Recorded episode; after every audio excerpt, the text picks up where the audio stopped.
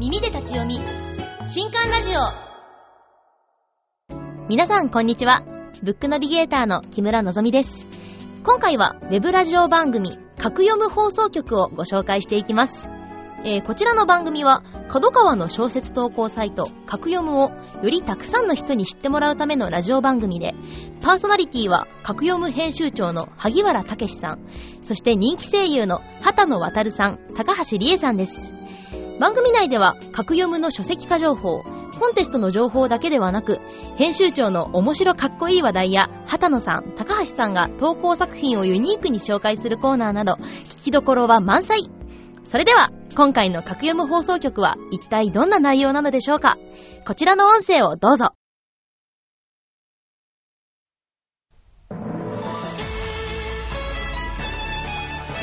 格読む放送局！皆さんこんばんは、畑野渡です。皆さんこんばんは、高橋玲ですこの番組は、ウェブ小説サイト、格読む発信のラジオ番組です。今回も生放送でお送りしてますよはい、生放送ですからね。はい編集長が出てくるまで1分って書いてありましたけども、さっきう。ん。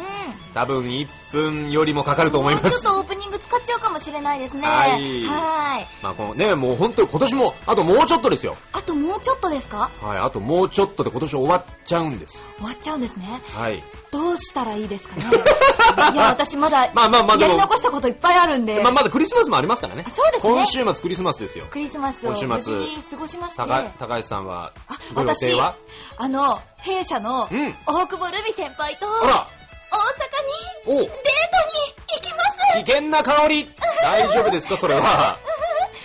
そうなん。あの、20、25で、うんあの、イベントの方に行かせていただくのであそうなの？そうなんです。あららら、気をつけて行ってきてね。はい。もう、ルミ先輩と楽しい楽しいクリスマあスを過いいごしてまいります。じゃないですか。私はですね、はいはい24はですね、あの、両国国技館で、あの、おライブイベント、オレパラに、えー参加させていただきますんでね、あの、来てくださる方は皆さんぜひね、来ていただきたいなと思いますけども、はい楽しみにしていただきたいなと思いますけど。はい。素敵。はい。ね、あの、まあ、本当楽しいクリスマスをね、みんなで過ごしたいなね。クリスマスもなんか皆さんと一緒に入れるっていうのがすごい幸せ。ねいいですね。ご嬉しいねはお互いね。仕事ではありますけど、でもなんか楽しみなね、い。はい。週末でございますけども、はいえー現在オープニングテーマ曲を模索中のこの番組です。うん。はい。もうね、毎回ニコ生アンケートを実施しております。はい。前回も割と良い結果だけども、何パーセントいったかはうん僕らも言葉にしてないっていうね。あのそう、ちょっと、次から言いましょう。ちょっと忘れちゃい次かました。ら、まあでもやっぱ我々目指すべきは100%。そっか、100%までいかないと。100%勇気。ずっとこのコーナーはやる気るしかないさっていうことですからね。んそうです。。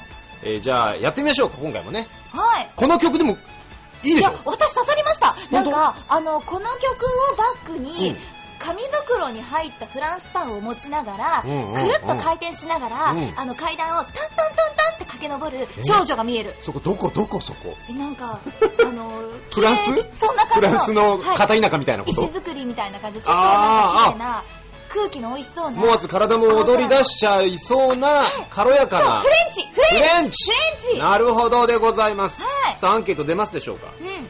私フレンチ感がすごいなんかフレンチいいな感がと思って。ね。なんか大きな帽子とかをこう風に乗せながら、あいいはっ風がうん。いいですね。でも待ってる弟が家で待ってるからこのパンを届けなくちゃみたいな。弟なんだね。そこは純真だね。すごいいいんですよ。ピュアかなんだね。妹弟いっぱいいる子。今妹弟いっぱい、大家族ね。そうそうあ、で、みんなで食べるのね、このフランスパンをちぎっては届けなきゃ。いけないなるほどっ。ていう。さあ、結果出ましたね。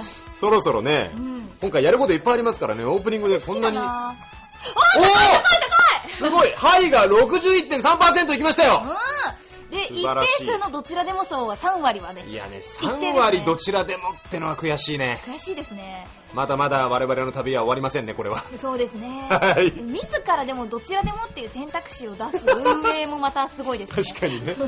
自分でもね、出していくっていうところ。でも今回ね、あの、高橋さん的には刺さってますからね。はい、私すこの路線いいいいですよね路線ありです。爽やかで好きですね。なるほど。まはいた次回もお楽しみにということですね。ははい。それでは番組がこれから始まりますが、えータイトルが、格読む放送局なので、皆さんと一緒に放送開始でスタートしましょう。はい、皆さんコメントの準備をお願いいたします。お願いいたしますよ。それじゃあ行きますよ。格読む放送局、ただいまから、放送開始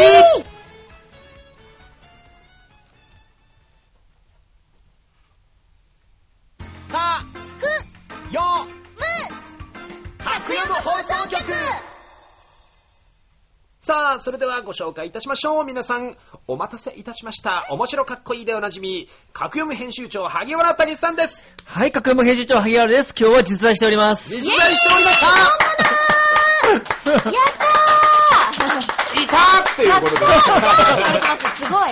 いや、ほんとね、2回連続でいなかったらこういう扱いになるんだなと思って。うん VR いるんです。VR じゃない。VR 編集長。VR ってここまでできるんだら、もう俺いらねえよ、本当に。VR でここ。VR 編集長って新しいラノベのタイトルいけそう。ちょっとかっこいいですねちょっとかっこいいですよね。面白そうですね面白そうですけどもね。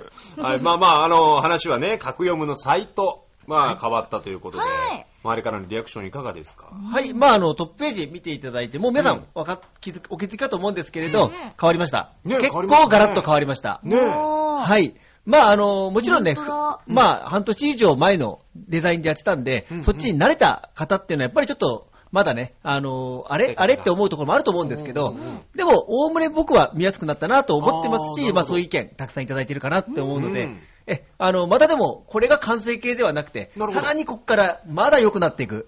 まだ良くなっていくよう頑張ります。うわ進化する格読むですね。はい皆さんもぜひね、あの、まあ、投稿される方はね、楽しんでいただきつつ、また検索するのもね、よりね、やりやすくなったと思いますんでね、確かに。えーぜひ利用していただきたいと。桜リセットは完成し、あ、桜リセットじゃない。えっと、桜田ファミリアは完成しても、ね。え、えっと、これは完成しないかもしれない。今ね、ガガウディにかけたんですよガウディにかけたんですね。というかっこいいことを言おうとしたら、うん外した。言いたいことはなんて言ってんあ、のかな桜リセットは4月からアニメです。はい、リセットしましょう。忘れました。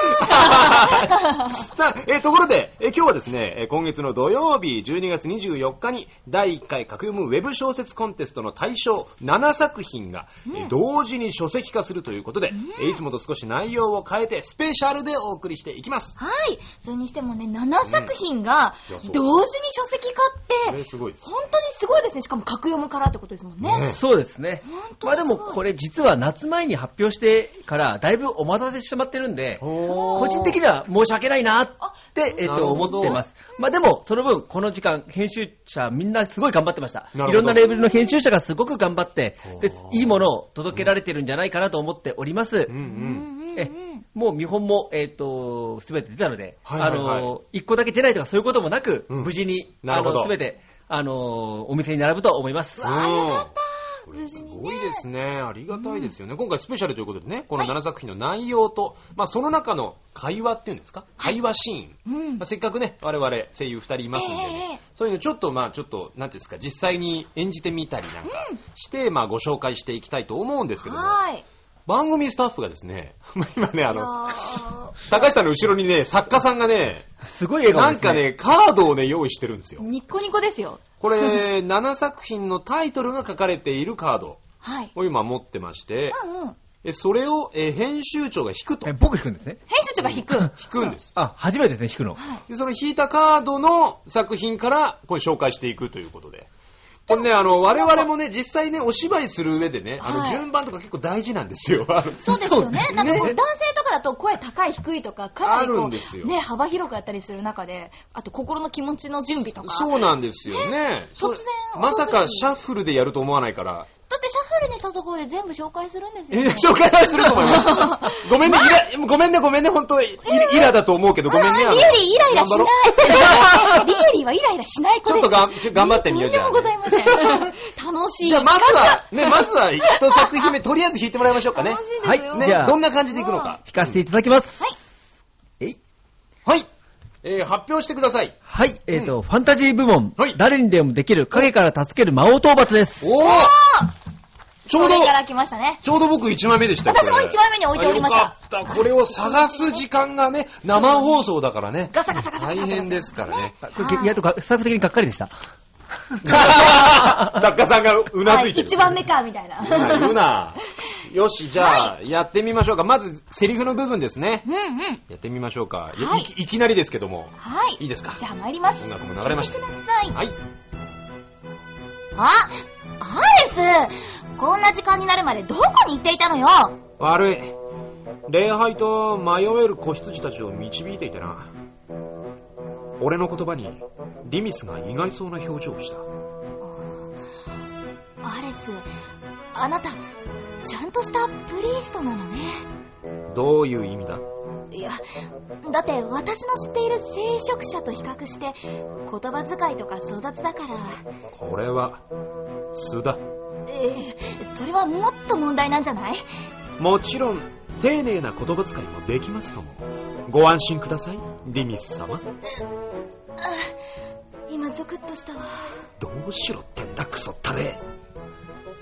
ということで、はいはい。こんな感じこれワンシーンですね。こういうシーンがあるということですね。はい。はい。今、リミスさんとアレスさんのね、掛けのシーンを私たちの声でやらせていただきました。はい。まあ、実際どんなキャラクターなのかっていうのはぜひね、あの、サイトの方とかですね、今画面にも出ておりますけどもね、あの、見ていただきたいなと思いますけども、はいえー改めて内容の方ですね、あらすじがありますので、はい紹介いたしましょう。お願いいたします。はい、誰にでもできる神から助ける魔王討伐、うんえー、月影先生が書いております。イラストはボブ先生ですね。はい。魔王クラノスを討伐するために異界から召喚された聖勇者、東堂直次。彼のサポートを命じられた僧侶アレスは、そのパーティーメンバーを見て愕然とする。魔導士リミスは非系統以外の魔法が使えず、剣士アリアは最近流派を変えたばかり。さらに肝心の聖勇者は、女性ばかりを傍らに置き、無謀な行動を繰り返す。あしかも平均レベルが15ってどうやって倒すんだよ、魔王そこでアレスは自分のレベルを隠し、彼らの旅が円滑に進むよう裏からフォローするのだな。これ面白いですねー。なるほど。この僧侶が自分の本当のレベルを隠してるんですね。はい、僧侶は実はすごく強いんです。うわー、これすごいですね。なんですけど、それだとみんなのレベルが上がらないんで、上がるように頑張って無能なふりをするんですけど、うん。結果として、まあ、どんどんひどい目にあなっていき、なるほど。みんなは、あの、勇者たちは思い通りに動いてくれない。あで、上司に文句を言うと、上司からはすごくブラックな一言を言われ、うわーな板挟みみたいな状そう況になってるわけですね。まさに中間管理職。中間管理職管理職。のの僧侶っていうね、面白いよね、でも。そういう、いいねあ、そういう、なんか角度から書かれてるんですね、これは。うん。もうなんかすごくサラリーマンですよ。こいつ。なるほどね。ちょっと悲哀が感じられるかもしれませんね、そういうね。ぜひ日本人には読んでいただきたい。あ、ぜひね、現代日本の社会人みたいなね。いや、面白いですね、これはありそううね。んぜひね、読んでいただきたいと思います。んはい、誰にでもできる神から助ける魔王討伐紹介いたしました。はいさあ、どんどん行きましょうか。編集長、引いてください。はい。SF 部門、横浜駅 SF。お、お、おえ、ちょっと待って、今探すから。ちょっと待って。はい。えーっと、どれだ？えー、あー、ありましたね、ありましたね。おありました。はいこれえーっと、画面の方も出るでしょうか？横浜駅 SF、これ、イスカリ・ユバ先生が書かれております。うんイラストは田中達之先生ですね。はい。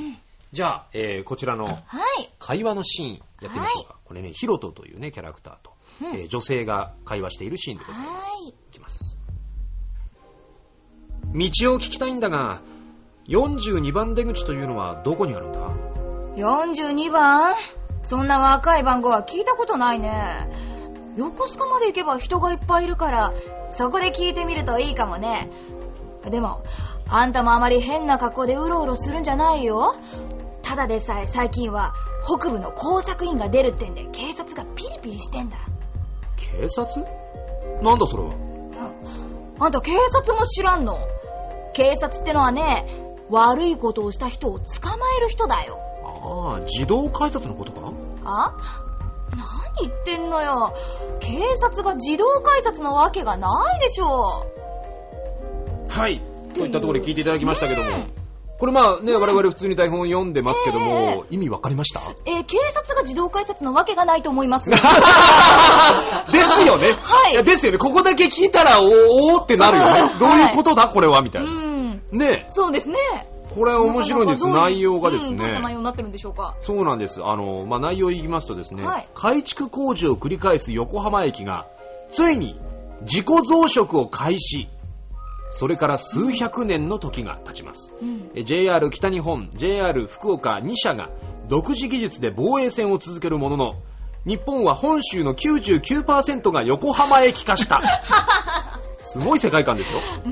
脳に埋め込まれた Suica で人間が管理される駅中社会。脳に Suica。その外側で暮らす非 Suica 住民のヒロトは、駅への反逆で追放された男から18切符と、ある使命を託された。うん。果たして横浜駅には何があるのか人類の未来をかけた横浜駅構内5日間400キロの旅が始まるということでね。あちょっと面白いですねー。面白いあの、本州の99%が 横浜駅なので、まずいことですよ、それは。こう、駅構内って書いてあるんですね。そうそう、駅構内400キロの旅ですから、日本中駆け巡って、もう全部横浜駅の話ってことですよ。すごいでもなんかね挿絵もすごく。挿絵がね、はい。世界観がなんかなんか独特だよね。はい。すっごい気になる。ちょっとこうなんかぐわーって、見てる視点が歪んでるような怖さがあるよね。うんこのね装飾して、カバンよく見ると、横浜駅のいろんなもの書いてあるんですよ。細かく。実際の横浜駅の、駅の、まあもちろんね、ちょっとパロディなんですけど、はいはいはいはいなんとか要件とか、あ おシューマイのはありますよ。ね。えとか、あの、横浜 DNA になる前のベイスターズのマスコット的なものが、ちょっとこう流れてたりとあら、まか、あまあ。あ、そうなんだ。へうわ、面白いっすね。うんうん。いろいろこうだから、まあ、も本当にね、横浜にね、住んでる方とかが見たらもう、おーっていうことなんですね。そうですね。これ書いてあるじゃんとか。うんうん。で、またこの改築工事を繰り返す駅って、ありますよねね、こう東京に住んでてはい、この駅ずっと工事してるなみたいなのあるよね。ずーっと警備員さん立ってるなみたいそうな。そうそうそう。ずっと足元お気をつけくださいそうそうそうずっと言ってる駅あったり。どこの駅とも言えないけども、本当にだから、上京してから10年ぐらい、あ形を変えながらどんどんでっかくなってる駅とかあるもんね。まだまだ、その、畑野さんの中でもまだ、増殖してる。駅はあるんですね。全然あるもんね。完成はだってね あ、2020何年とかってある書いてあるんだもんね。言ってはいるんですけどね。そう、だからなんか駅ってちょっと SF っぽいなとは思ってたんで。確かに知らない世界が広がってるイメージは。そうそう。そうれをだから、この小説にすると、これだけ壮大になるってことですねう。わー実は横浜駅だったみたいなね。ね、ぞ自己増殖。駅が横浜だったみたいな。ということありますよ。い いいや、ぜひね、読んでいただきたいと思いますね。ははい、さあ、次は、はい。どの作品でしょうか？現代ドラマ部門、ヒーローは眠らない。お来ましたよ。ちょっと待ってください。今探しま。すからね。はーい。え、ある？ありました。ああった。ありましたね。はい、こちら、ヒーローは眠らないという作品、画像出ますでしょうか？え、伊丹王先生の作品で、うんイラストはアルムさんが担当されております。ははーい。ーい。じゃあ、まずはセリフからいきましょうか。はい、お願いします。はい。俺はな、なんでしょ今暇なんだ。うは腕では誰にも負けない。自信はある。体力もある。気力も十分。だが、今の時代に合わなくなった。俺のような鬼は、もう現場には必要ないらしい。プロデューサーは予算を守って、自分の思い通りの絵を撮って、はいはい言うなりの監督だけを求めている。年上で、煙たくて、口やかましくてズケズケ物申すベテラン演出家なんて、必要としていないわけだ。あという作品でございまーうーん。なんか、この方のお話、まだ聞いていたいなと思っちゃいます。このなんか、演出家さんの。長戸さん、はい。今、長戸さんと、これは主人公の、はいえー、まゆか。まゆかさんの、うんはい。長戸は監督ですね長戸は監督らしいですね。その今、イラストの会話を。右のサングラスの。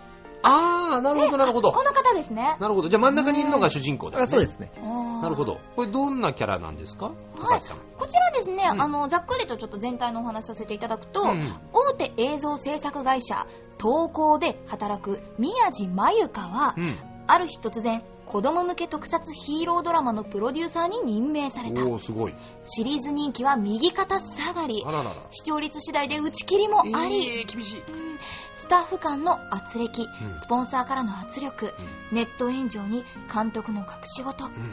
あまたのトラブルにさらされながら番組成功のため奔走するまゆかは果たしてヒーローを見つけられるのだろうか。おー、そうか、現代ドラマ部門だから、うん。まあだからちょっとこのリアルにはい。描かれてるわけですね。そうですね。お。仕事物語っていう感じねかなり現場にの部分とかも、あうん、ヒーローものってこういう風に作ってるんだっていうのがあったり、ー。あとはさ、まあ子供向けに出るっていうんで、うん。最初モチベーションがなかなか上がらない俳優さんとかと、あのああそうなのかな話し合いながら、それこそ膝つき合って話し合いながら、だんだんこうみあのみんながうん。チームになっていく。お話とか、へあ、でもこれいいですよね。う。ん。そういう裏側ってなかなかね、わかんない部分多いですもんーうね。ん。ななんかこう現代っていうのとなんかまたその特撮ヒーロードラマってきっとこう歴史とかすごいあるじゃないですか。そういった中のこうせめぎ合いみたいな。ああ、その、うん。なんかこう、そうかそうか、代、代がこう変わっていくからう、ん。それによってまたね、チームもね、寂ました変わったたりだとか。すれ違ったりとかそういう裏側が、うん。えー読めるということでね。うん。うん。気になります、あ、これぜひ読んでいただきたいとうん思いますね。はい、現代ドラドラマ部門のうんヒーローは眠らないという作品でございました。はい、紹介いたしました。では、その次です。はい。ホラー部門。お僕の妹は化け物です。出たー出ましたねはい、ホラー部門です。そう、CM でやってね、結構、あの印象に残ってますよ。うん。ね。えっ、と、こちらはですね、えーカズのフェフ先生が書かれている作品、えー僕の妹は化け物です。うん。イラストはヤタ先生が書かれております。うん。わあ、もうイラスト見たけど、ちょっとこの、右側の妹の笑い顔がさ、いやー、このスマイル。このスマイル。ゆいちゃんね、ゆいちそうなんゃん。ゆいちゃんのちょっとスマイルがちょっとね、じゃあちょっと背中ちょっとねにちょっとゾワッとくるような。まあこれはホラー部門ですから、はい。まあ、どんなシーンをこれから読むのかっていうのは皆さんもね、ちょっと想像しながら聞いていただきたいなと。まずはセリフからはい。やっていきます。ゆいちゃんが出てきます。ゆいちゃんはえ高橋さんが演じます。はい。はいそれでは参りましょう。連絡です。49番に電話が入っています。対応をお願いいたします。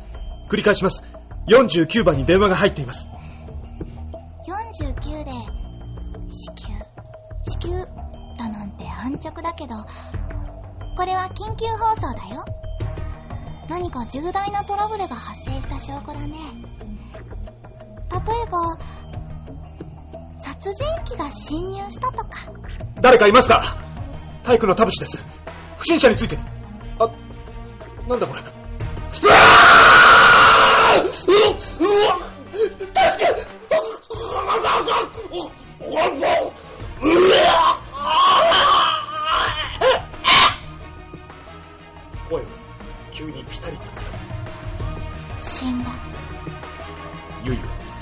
感情のこもっていない声で一言そう告げた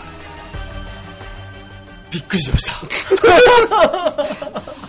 するよねそうですよね。そうですよね。するよねううんん。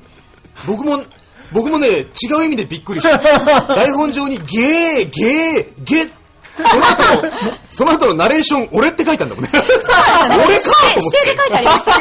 切り替わらないよねナレーションかっこ旗のって書いてある俺かと思ってゲって自分で止まった後に声は急にピタリと闇ですからね。いやいや、びっくりしましたけどもね。いや、でもなんかこの、さすがホラー作品ですよね。ねえ。そう、なんか、でもね、このキャラクター紹介のとこ見ると、うんあの、ブラコンって書いてあるから、お兄ちゃんの、うんそのねあ、あの、アキト君のことを、うんやっぱ悪いようにはしないはずなんですけど、うんホラーっていうのがまた気になるなっていうそうだよね。この笑顔が何か意味があるんだろうね、きっとね。ちょっとじゃあ全体のお話を、畑野さんの方からお願いします。はい、あります。お兄ちゃん起きてまどろみの中、僕を起こそうと揺さぶる手。愛しい声。だが、僕は気づいてしまう。目の前で嬉しそうに微笑んでいる妹は、ずっと前に死んだはずだということ。その日を境に、僕の日常は信じがたい恐怖に塗り替えられていく。歪んでいく常識。蔓延する殺人鬼の噂。そして悪夢の中、僕は吐き気がするほどの絶望を突きつけられる。これはどういう、どういう絶望なんだろうね。吐き気がするほどの絶望ってすごいうんね。しかもこれあれなんですね、その、ゆいちゃんが、うんあの、やってきたことだけじゃなくて、蔓延する殺人鬼の噂とかもあったりなんか同時にいろいろ起こっていくんですかね。ねなんか、うん、ただ妹が化け物なだけじゃないような、なんか、なんねなんかなんか、これまたスタートラインが日常を送っててっていうことでね、そこがだんだんこう、変わっていくっていうのが怖いよね。そうですね。周りに影響がね。まあ少なくとも今読んだ中で、体育の田淵は何がしかあった。体育の田体育淵がの田淵はもう今、何がしかやられたよ。ゲーゲーゲーゲーゲーもうね、本当にちょっとずつ、ちょっとずつ崩れて、ずれて、あのパズルがちょっとずつ壊れていくような感覚で日常が壊れていくう。わー怖いですね。そうそこがやっぱりすごく僕も読んでゾクッとしたところだし、またね、イラストもかなりあやってくださってますよ。中の挿絵とか。はい本当に読んでいただいてるの。そうですね。これこそね、書籍じゃないとやっぱね、挿絵って。そうそうですよね手に取れるかうんら、すごいいいですね。ぜひ楽しみにしていただきたいですね。あとこちら今ですね、あのーフリーゲーム的な試し読みが公開されているので、こちらもぜひ見ていただいあて、そうなんですね。あぜひえー、皆試しさんね。読み怖いだいぶいい感じになってると思います。夜に読むべきか、朝に読むべきか。それではその次いきます。恋愛ラブコメ部門。うん平愛時代にタイムスリップしたら紫式部になってしまったようです。あうん。ーやりましたね、これ CM でもね。はい、やらせていただいて、はいこちらですね、うん中富ゆずき先生の作品でございまして、うんイラストはは菅原龍先生が担当してくれています。はーい。はいじゃあ、まずは、会話のところですね。はいえーこれ、主人公の、えー、と女子高生がカオル子はいですね。じゃあ、カオル子を高橋さんにやっていただきまして、えーそこに話しかけていく男の役で私やらせていただきます。はいそれでは行きましょう。姫君？姫君。誰？大変失礼ですが、我が主が姫様をお宅までお送りしましょうかと申しております。まさか、私のことを姫君と呼んだのだろうか。あの、今は何年ですか？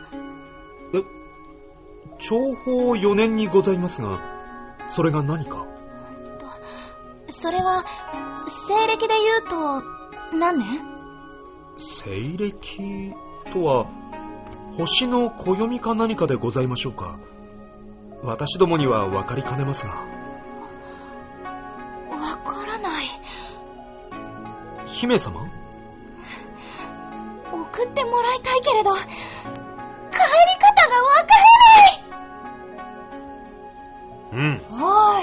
ということでワンシーンね、演じてみましたが。はい、うんそんなもうね、タイトルから何が起こったかっていうのはね、もうざっくりとはわかるけれども、どうしましょうといった話でございますよ。そうですねうん。うんうんじゃあ、あらすじをちょっと紹介させていただきおます。願いいたします。はい。京都に修学旅行中、うん突然、平安時代にタイムスリップした女子高生、カオル子。あら。うんイケメン貴族に助けられた恩返しに、うん。中宮様へ献上する物語作りを手伝うことになったカオル子は、持ち前の妄想力でアイデアを出しまくる。う。ん。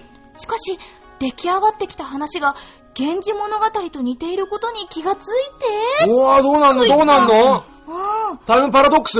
どうな、でもどうなっちゃうんだろうね。あ、。修学旅行から。そうか。突然、行ねえ、でも。源氏物語の中にね、それ、ちょっとときめきみたいなのが凝縮されてますからね。は似ちゃったんですかい。ね。うんまたこうねう、角川ビーンズ文庫さんっていうところで、またちょっとね、ええええあの、乙女女子にはやっぱりこう、ちょっと、ちょっとドキドキしちゃいますね。なるほど。この絵柄がまたかっこいいうんですね。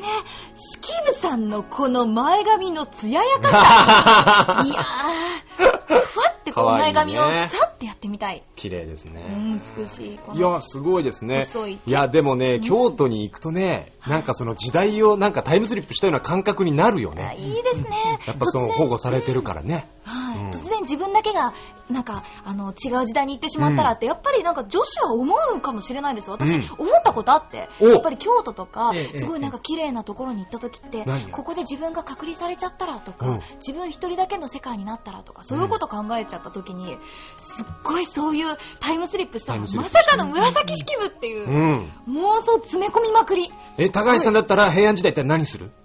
え、あの、何でもできるよ。だって今の知識持ってるから。現代の知識持ってるから。ですね。うん。平安時代って何する？え、こたつ作る？こたつ？電気はどこから？そうだ、電気、電気使えないからね。ああ、そうですね。なんか、とても良い文明の、なんて言うんでしょう、もう歯ブラシとか、うんそういったことを生み出して、あ、そうか、こっちのね。あの、最初に生み出した、あの、思いついたらこたつだったんですすいません。かこたつ出てきちゃった。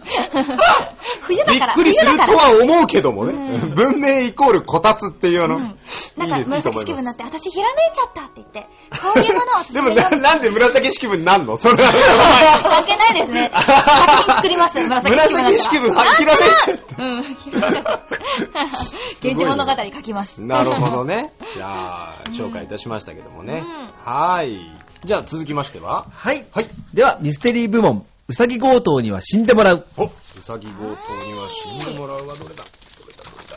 あった。ありましたね。はーいはい。こちらですね、うん立花ゆま先生著、イラストは米山舞さんとなっております。はーいはーい。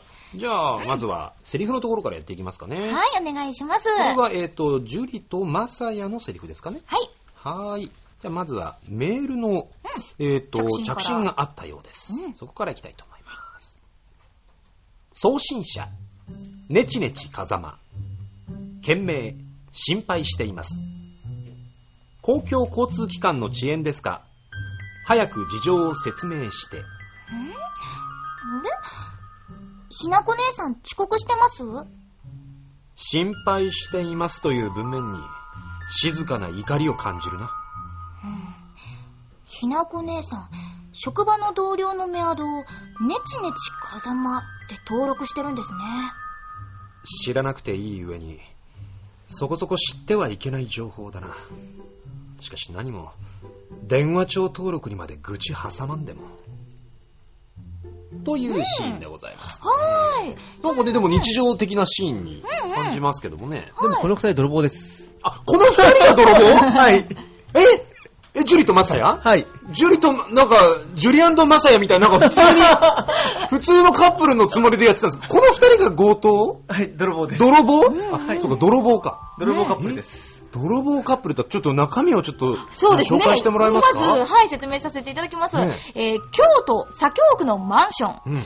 空き巣に入った泥棒カップルは、血は喧嘩最中だった。おううん。真っ最中でしたね。なるほど。その向かいのオフィスビル屋上。うん、向かいね。青年は潜入した人身売買組織に殺人を強要されていた。おうおうおうシリアス。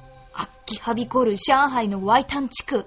最強の殺し屋は、今まさに亡き師匠の仇を追い詰めていた。うんうん青年と今ね、あの、出てきますね。最強の殺し屋が。ねうんうんそこから1200キロの広東省、今度関東省。田舎町のパブで少年は23回目のチェックメイトを宣言した。なんだ？伝説の賭博師、ウサギ強盗が彼らの物語を紡ぐとき、驚愕のエンディングが訪れる。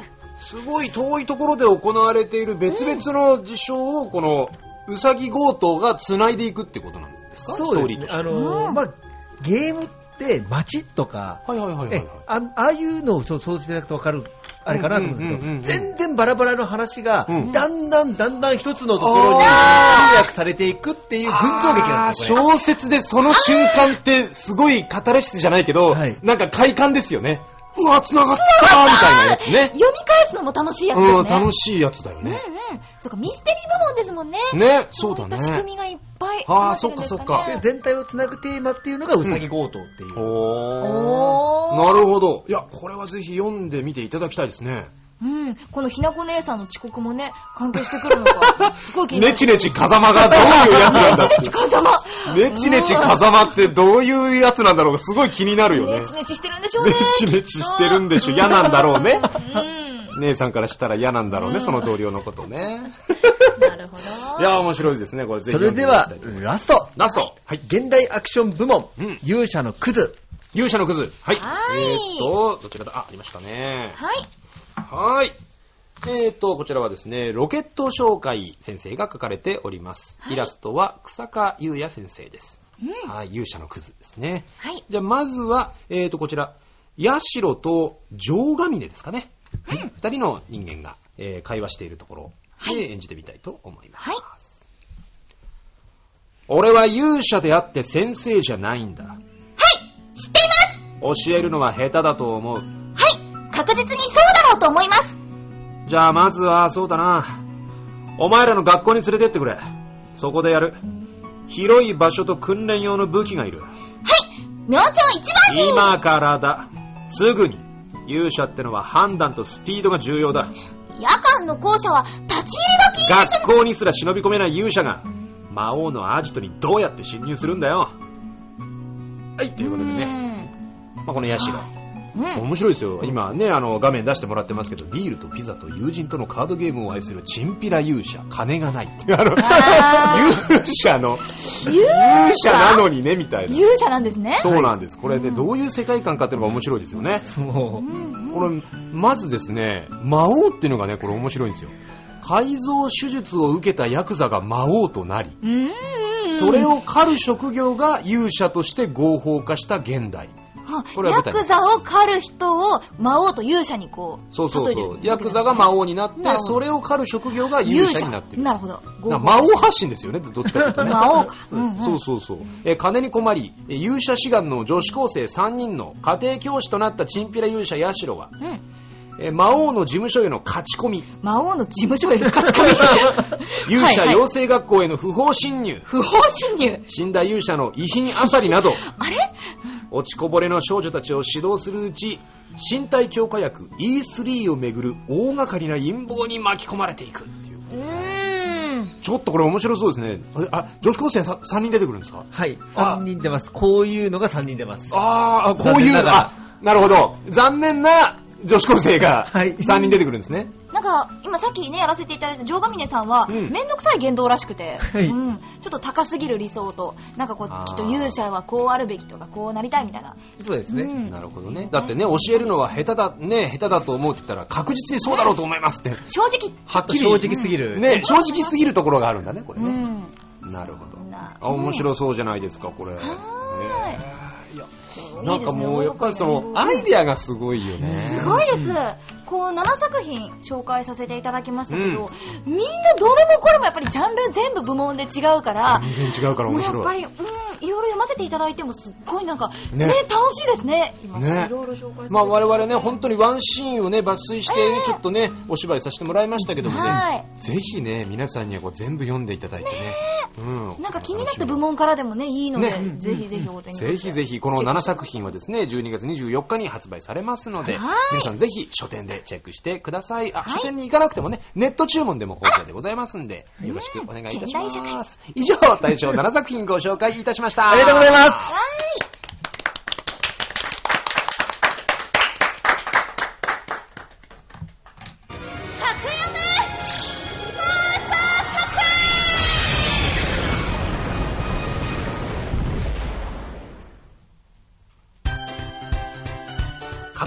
送局、そろそろお別れの時間です。ここで、格読むからお知らせです。はい、えーと、まず、こちら、あの、ツイッターとかでももうすでに告知しておりますが、うん角川文庫が格読むで、ついにコンテストの開催を決定しております角川文庫さんがやってまいりました。はい。うん。まあ今までね、あの、いろんなエンターテインメント系だったり、まあ、あの、漫画原作もありましたし、はい。ゲームもあったんですけれど、うん。満を持してうん、角川文庫のコンテストが開催されることになりました。うん。おー。で、やっぱりね、縛りがないとっていうところもありますんで、なるほど。今回は、えっ、と、第1回ということで、ええ。まず、働く人小説コンテストという形でね、こうお仕事の世界を、これいいですね。なんか、みんなそれぞれ、うん今やっぱりこうね、お勤めされてる方は、そこはすっごい知ってるじゃないですか。うんでも私たち全然知らないから、ねそういった知らない世界を描けるのってきっとあなたしかいないみたいな。やっぱ面白い。最近やっぱね、アニメとかでもね、そういうこの、この仕事の裏側こうなんですって作品多いし、あと気になってんのはね、運営コメント。ちょっと、後で説教だな。我が軍門に下ったか。それ魔王のセリフだから 闇落ちしたの？闇落ちしてるんですよ、運営が。いや、面白いです、でもね。まあでもね、お仕事ってこれはあの、角川文庫の方にも話をしたんですけれど、お仕事って言っても、まあ本当に今自分がやってるお仕事でもいいですし、うん殺し屋とか。そういう闇のお仕事なんかでもお仕事です。ほーあの、仕事という言葉を非常に広く捉えていただいて、あ、VR 編集長ものもお仕事です。VR どういうものかよくわかんないけど、VR 書いてみたら僕がまず読みに行きます。編集長。面白いですいいね。な理想のお仕事作っちゃうのもいいですもんね。ああ、理想のお仕事ね。うんうん。こういうの給食を食べるだけの仕事とか、ひどい発想だなぁ。なんかすごい、マジか味見するだけの仕事。味見するだけの。毒味役じゃないですか。味見味見、美味しいものだけ味見ね。食べる。それがでも時代が違えばね、うん仕事になってますからね。そうですね。ね、あの、よくね、江戸時代とか、そういう時代はね、将軍職のそう、味見をするだけの仕事ってありますかあったんですね。そうですよあ。現代の味見人。あ、いいですね。高橋っていう。幸せ。仕事ものも。そういう本にしていただきたいと思いますぜひぜひ寿司、寿司小説かって言われてますけど。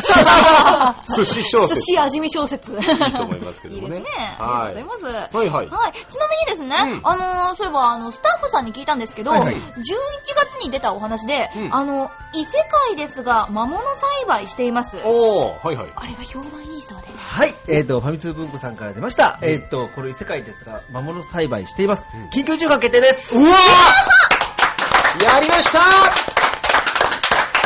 や、すごーい。11月は、その他にもですね、あの、富士メール文庫というレーベルの、あの、サイトで、ね、あの、載っていた、浅草鬼嫁日記というタイトルもう、んすでに1ヶ月で4釣りかかるというね、すごい緊急重版を、えかけてましていただいてますんで、かなり格緊読急盛り上がってきた感じ盛り上がってきてますね。すごい。来てます、来てます。2016年末、こすごいじゃないですか。いい知らせですね。そしてね、24日にね、7作品ドッときますからね。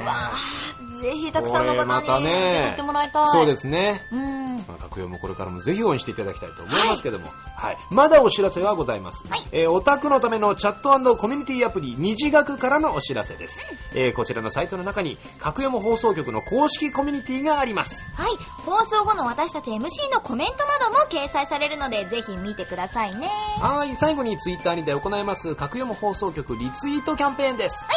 今日番組が終わった後すぐ、ツイッターの格読むのアカウント、アットマーク、各アンダーバー、読むで、リツイートキャンペーンと書かれているツイートをリツイートしてください。12月27日火曜日23時59分までにリツイートしてくれた方の中から抽選で1名の方に、えー僕たち2人のサイン入り色紙をプレゼントするんですが、他にもプレゼントがあるんですよね編集長はい。まあ今回ね、せっかく年末で、まあ今年最後の放送ということもありますんで、はいはい、えっ、と、ユーザーミーティングで参加者さんにね、お配りしております、ええ格読むオリジナルボールペンの実は作ってるんですよ。これはい。えっ、と、裏がタッチペンになっていて、あの、このデジタル時代にも対応した、おすごいはい。それいいですねペン？はい。タッチペンボールペン？はい。タッチペンボールペンです。ボールペンなんかパイナップル。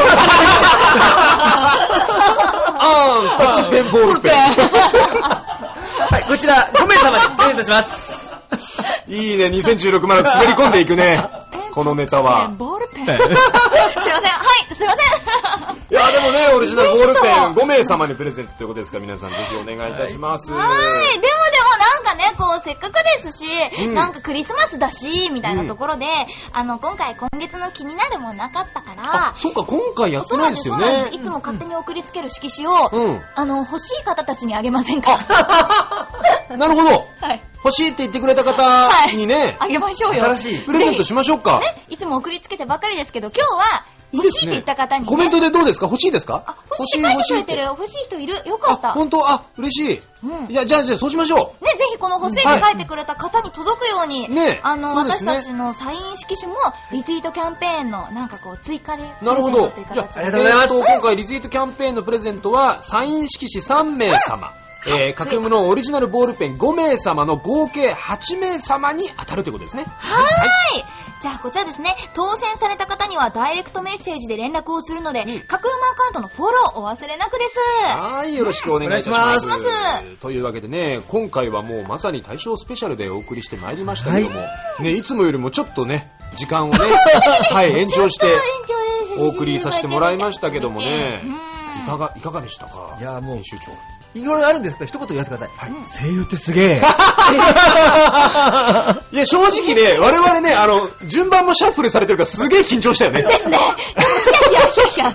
ヒヤヒヤしながらね。キャラクターとかもね、こう、あらすじの中で、読んでる方もいらっしゃるから、そうですよねイメージをなるだけ壊さないといいなと思いながら。そうなんうんいやいや、でもなんか、こういうう。緊張感も時には必要かもしれませんね。はい。なんかねね、なんか鍛えられた。時に、時に必要だなと思いました。うんいつもなんか、すごい楽楽しい数、た楽しくなりすぎてるから。そうですね。いつもちょっと編集長いじりすぎたところが、こういうところで回ってくるのかな。ね。シースーだの、シルバーアクセだの、ちょっと、ちょっと、シルバーアクセ、ちょっと今回シルバーアクセいじりがなかったもんないですよね。ねも。う私たちやりきったんで触れましょう。今日の編集長のシルバーアクセ、もう時間は延長してるんで、もういいですよ。いや、あれ？今日ゴールド入ってますよ。あ、ゴールドです本当だえ？ゴールド？末だとこうなるんですえー、ゴールド編集長になってる。シルバー編集長から。VR ゴールド編集長ですか？属性つけすぎちゃっててもう、なんか栄養ドリンクみたいなやつだな。なんとかゴールドみたいなね。確かに。めっちゃかっこいいなぁ。はねゴールド進化してますよ、編集長。狼ですか？まあそうですね、これ、初回の時につけてきたのと一緒ですね。これもう、あの、18歳の時からつけてるんで、もう18年間ええつけている指輪で。大事にしてますね。まあ18年間この格好なのかお前はって話ですよね。いや、めっちゃいいじゃないですか。そいれや、それすごいことですよね。入らなくなったアクセサリーとかあるからね、やっぱりそういう。系統変わっちゃったりしてね。入るわけですからうわーいい胸元、腕輪、指輪、おしゃれです。ありがとうございます。どんなね、アクセサリーなのか、ぜひね、あの、写真を見ていただきたいなと思いますね。毎回撮ってますんでね。ははいい。といったわけで次回の配信はですね、1月26日木曜日21時半からお送りいたしますよ。はーい。もう来年ですからね。うん、次もう1月なんですね。次は1月でございます。1月末でございます。んはいえー皆さんぜひね、次回も聞いていただきたいなと思います。それでは、えーそろそろお別れです。今年最後の放送なので、皆さん、良いお年をで終わりましょう。うん、そうですね。あの、こうね、年末とこう年始をこう兼ねましてね、はい良いお年をは、よ、いや、大丈夫、大丈夫。アルファベット大丈夫だから。大丈夫ですか？すっげえ長くなっちゃうから。みんな言えます？よいよ。いやいや、言えるでしょ。ん言うことはできるでしょ。書ける書ける。もう書いてる人よりも早い早い早い早いあ。ちょ、ちょっと待って、ちょっと待ってね。じゃあ。まだまだ分かれないよ。うんちょっと、ちょっとじゃあ、いや、いや、いきますよじゃ。あ、はい、行きましょうね。格読む放送局、お相手は、畑野渡ると、高橋理恵と、白山編集長の萩原武史でした。それでは、良いお年を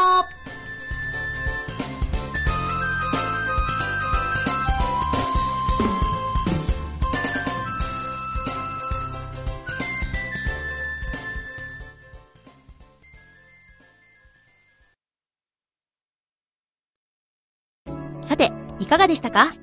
格読む放送局が面白かったよとか、次回も聞きたいなという方は、ニコニコチャンネルにて、格読むチャンネルと検索してみてください。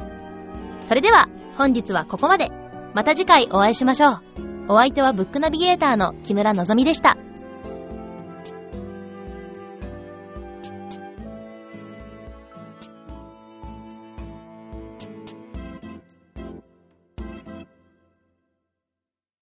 この配信は、角川の提供でお送りしました。